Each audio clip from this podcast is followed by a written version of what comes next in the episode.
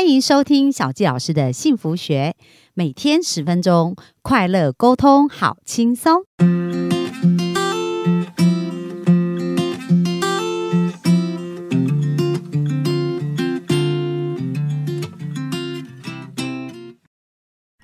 欢迎收听小纪老师的幸福学，很开心又在空中跟大家见面。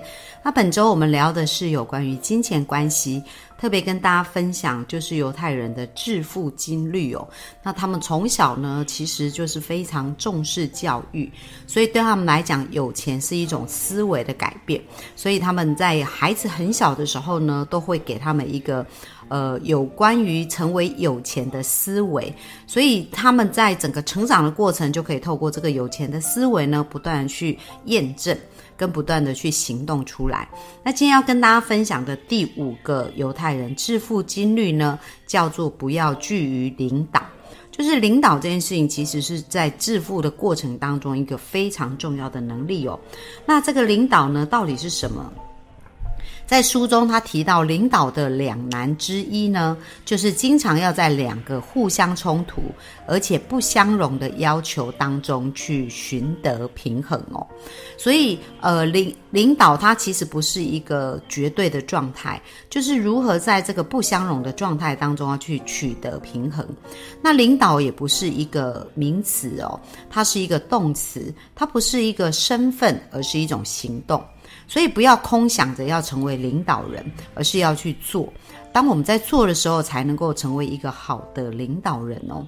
而且在领导这个过程呢，我们知道，呃，在社会上有很多的课程可以学习，可是领导人这件事是很难做到，就是说上一个课，然后就可以变成领导人哦。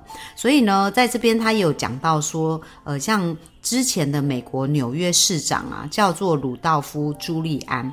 那他在九一一的恐怖攻击之前啊，就是我们知道那时候双子星大厦嘛，然后被飞机撞毁这样。那在这个攻起之前呢，他其实是一个呃，就是大家评鉴来讲啊，觉得他是一个很没有能力的一个领导者。而且，如果就历任的这个纽约市长的排名，他有可能是会在历史上是倒数第二名哦，可能只比另外一个市长稍微好一点。但是当他呢面临九一一的这个恐怖事件的一个过程当中啊，他展现了一个随时准备去领导这样子的一个特质哦，就是说，呃，在苦难或者是在危机当中，他所展现出来的这个能力啊，跟这个领导力啊，让他呢变成全世界非常知名而且很有影响力的一个领导者。那呃，大家对于他所做这些事就印象非常深刻，而且非常的呃崇拜哦。他所做的事情，让他变成比一个市长还要伟大的人物。所以在这里，我们看到，就是我们其实这个领导的能力，绝对不是在。发生事情的那一刹那之间所爆发出来，而是他在很多生命当中的日积月累，而让他在这一个面对这个情况的时候，能够展现这么巨大的一个平衡跟勇气，跟这个乐观的力量。所以大家来想想看，这样子的能力，他绝对不可能是一天。能够拥拥有的，他一定是不断不断的在很多的事情上去练习跟养成，所以这也就是犹太人非常厉害的地方哦。他们在教育孩子有关于致富啊，有关于有钱这件事情的思维，是从他们在生命当中一点一滴就变成他的一个行事准则跟一个行事的一个方法。那在这边呢，谈到说，那到底我们要怎么样才能够变成一个领袖？因为我们知道领导呢，呃，就是。领导这件事情是很难被教育跟很难学习，可是如果我们成为一个领袖啊，那这个领袖呢就一定要有跟随者、追随者嘛。如果没有追随者，这就不是所谓的领袖。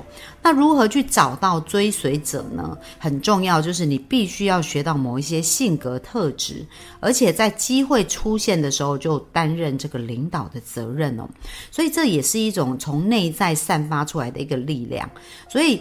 这个性格的特质呢，它不是我们想要拥有就就可以拥有，我们是需要去锻炼它，然后需要在很多的事情上让它变成我们的本能反应哦。就是小吉老师常常说的，这些能力要变成我们的潜意识的本能反应。所以，当我们在面对很多很多突发的状况的时候，才能够本能的去处理它。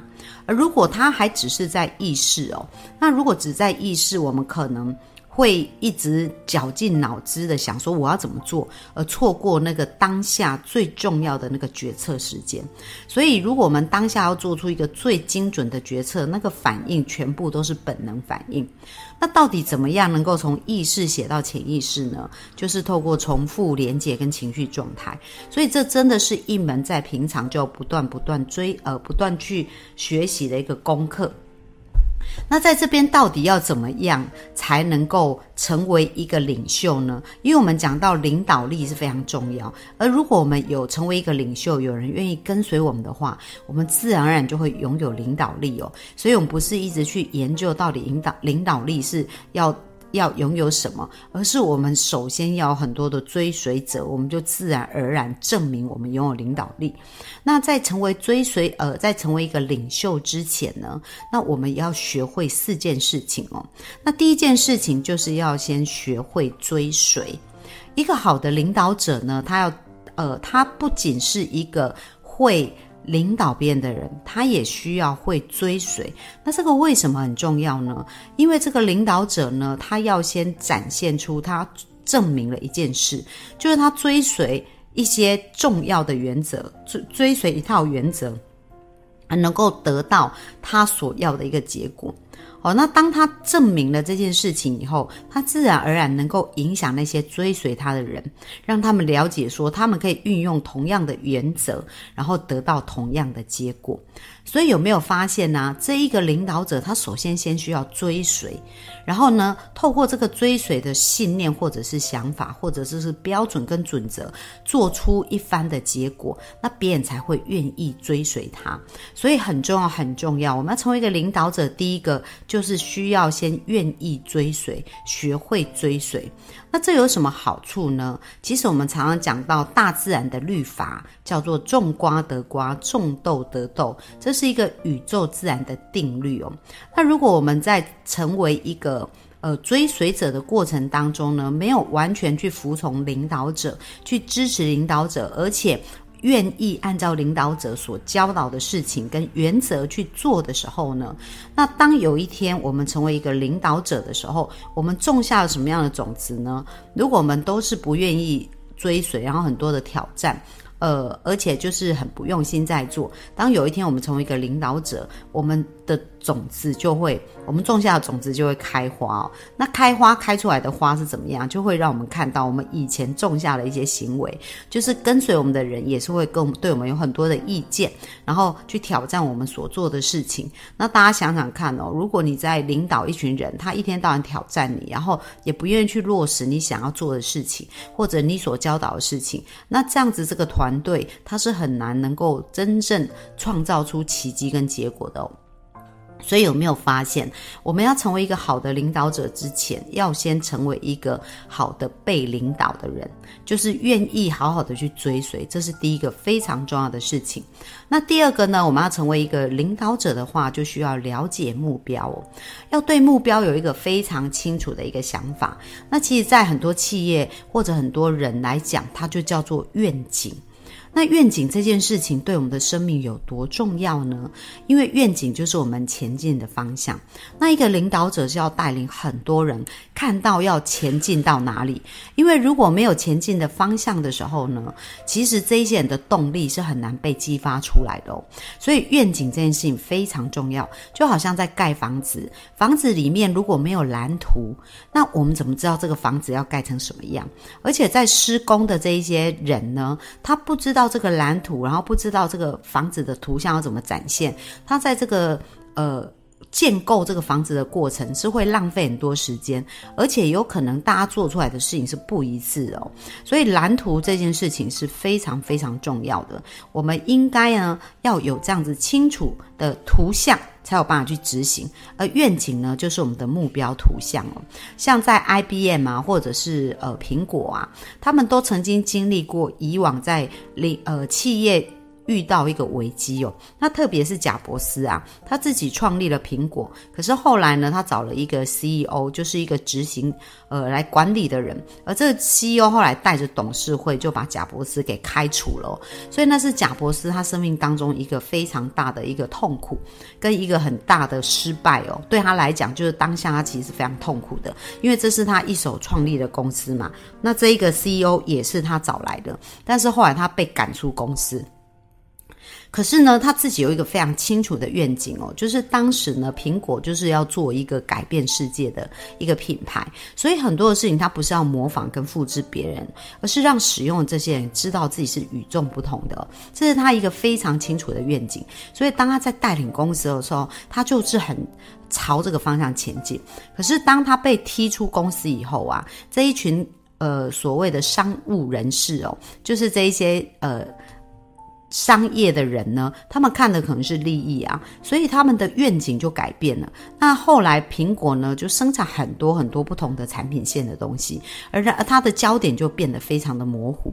那后来，呃，苹果快不行的时候，他们又找贾伯斯重新回来，能够去改变公司。而贾伯斯回来的第一件事情，就删除所有跟他愿景不符合的生产的产品跟研发，而让他最精准只留下跟他的愿景相符合的事情哦。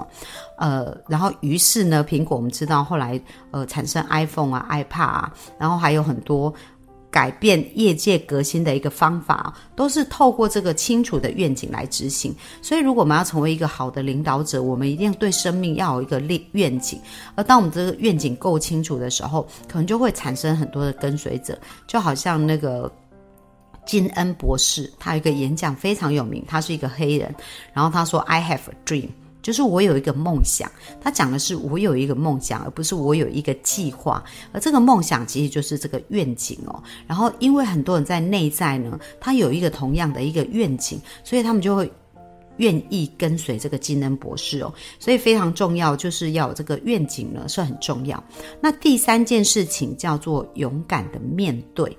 因为呢，一个领导者啊，他当他一个愿景的时候，他需要去说服周围的人相信他的愿景哦，而且愿意去跟随他。因为你不可能有一个愿景，然后你没有去表述，然后你没有去为他奋战，或者没有把它表达出来，那人们怎么会知道跟随你？就好像那个金恩博士，他说 “I have a dream”，那大家要知道哦，那个年代哦，可能是。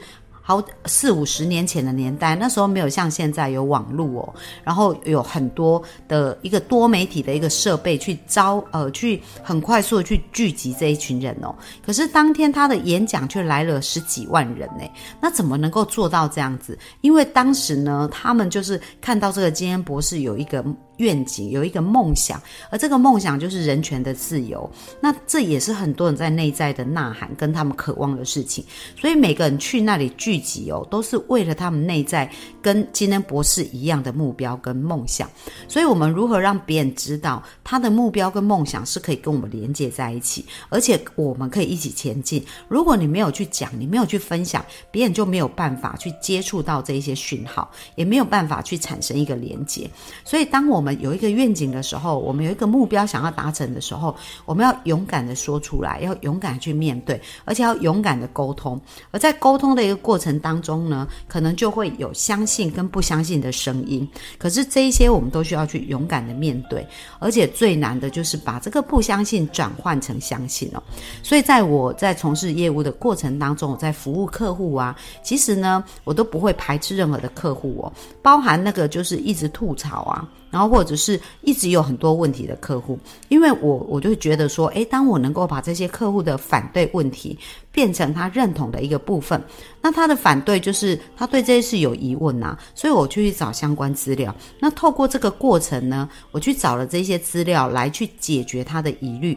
那解决他的疑虑以后，他其实当他买单的时候，他就会变成一个更加坚信这件事情的人。为什么？因为他是经过验证、辩证，然后得到一个答案，才得到了结果。那对我来讲，我觉得非常感谢这样的经验。为什么？因为有这样意义的问题的时候，我去找答案会更坚定、更加的确定我所得到的答案是真实的。那其实这也是在加强我们潜意识的信念跟相信哦。所以这个是勇敢的面对这个目标呢，是非常重要的。然后在书中有提到，像安荣。就是安龙的这个会计师事务所他们的一个弊案哦，因为当时他们就做假报告，可是其中有一个员工啊，他其实是非常的勇敢哦，叫做华金斯，然后当时他就告诉他的董事长说，这是一个违法的事情，而且是一个不正确的方向。那当然呢，他是被淹没，他的生意是被淹没，可是至少他非常有勇敢、勇气去做他应该要做的事情。好，那学会领导者呢？第四个非常重要的事情就是要能够掌握信信念跟事实。那这是什么意思呢？其实信念就是我们所坚信的事情嘛。就是刚好我刚才我们讲到说，诶，如果我要实现一个梦想，其实我要比别人更相信，而且我要有这种勇气，而且我要相信他一定可以做到。比如说大家在看华德迪士尼，那我们知道迪士尼世界，现在我们都觉得哇，它是一个实现很多孩子梦想啊，而且大人的梦想的地方。可是当时。他要凭空创造出来的时候，只有在他脑子里面。那他他要比别人无比的相信，所以他有一个非常坚强的信念哦，他才有机会能够把这个脑中的蓝图展现出来。因为如果他不相信他自己啊，没有展现出勇气啊，跟极大的希望跟乐观，那别人也不会相信。可是，在他有这种信念的同时，他其实也要掌握事实。所谓事实，就是说这些计划在执行的过程当中，这些事情的进度，还有这些事情。一步一步要做什么，这一些事情的掌控，他也都要能够掌控到，所以才不会变成空想，或者是梦想，而是这个梦想的确是有计划在执行，所以这个计划跟按部就班的一个部分就是事实哦，所以我们发现信念跟事实都同样的重要。那最后有一个非常非常重要啊，要成为一个好的领导者呢，除了我们刚刚讲这四个部分以外，还有很重要就是我们要随时去练习平衡这件事情。那平衡有多重要呢？比如说呢，像一个军官，当他要打仗的时候，那他的目标呢，当然是要打胜仗，所以可能要不计一切的代价去攻击敌人。可是呢，在这个目标前进的同时啊，他需要去平衡到他对于他。呃，这一些军中兄弟们的关心哦，就是在兄弟们的生命的福祉跟要打胜仗之前，这件事情他需要找到一个平衡。如果没有平衡呢，就可能就会变成像杀人魔一样的，我只专注在我要的达成目标，不管你的死活。所以，一个真正有理想、有愿景的这个领导者，他所展现出来的风范，是他除了要达到目标以外，他带着这群人在达到目标的过程当中，也让这群人感觉到自己。是被重视，而且是非常重要。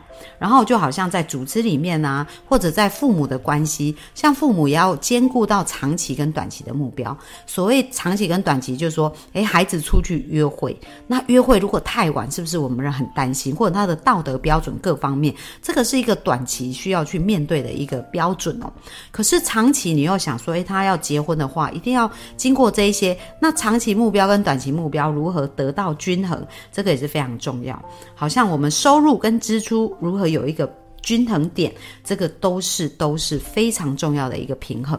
那平衡要在哪里可以学到呢？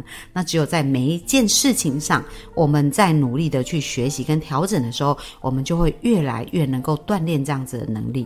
所以有没有发现呐？如果要成为一个真正富有的人，生命很丰硕的人，那其实这个练习呢，越早开始越好。